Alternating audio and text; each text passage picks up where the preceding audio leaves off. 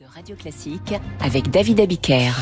Nous retrouvons Franck Ferrand pour la date du jour. Bonjour Franck. Bonjour David, bonjour à tous. Quel 16 octobre avez-vous choisi de nous raconter aujourd'hui? Le 16 octobre 1793, et évidemment c'est une date très connue, hein.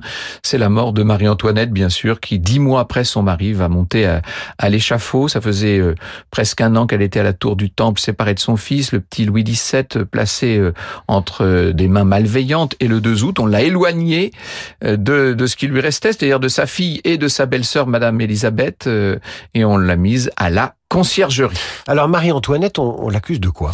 Mais pendant son procès, on va l'accuser de coopération avec l'ennemi, de haute trahison. Cette veuve Capet, comme on la surnomme, hein, la reine se défend comme elle peut, mais on l'accuse aussi d'inceste. Alors à ce moment-là, vous savez, elle se retourne vers la foule et elle dit « J'en appelle à toutes les femmes euh, Ça a été un moment terrible. Même Robespierre a déploré ces accusations-là. Bon, en tout cas, elle a, c'est vrai, entretenu une correspondance avec son frère l'empereur d'Autriche et à une heure du matin, ce 16 octobre, le verdict tombe. De toute façon, on savait très bien ce qu'allait se, se dire. Hein. Euh, c'est la mort. On la ramène à la conciergerie. Elle écrit cette dernière lettre tellement sublime à sa belle-sœur et puis on la conduira en tombereau vers la place de la Révolution, l'actuelle place de la Concorde.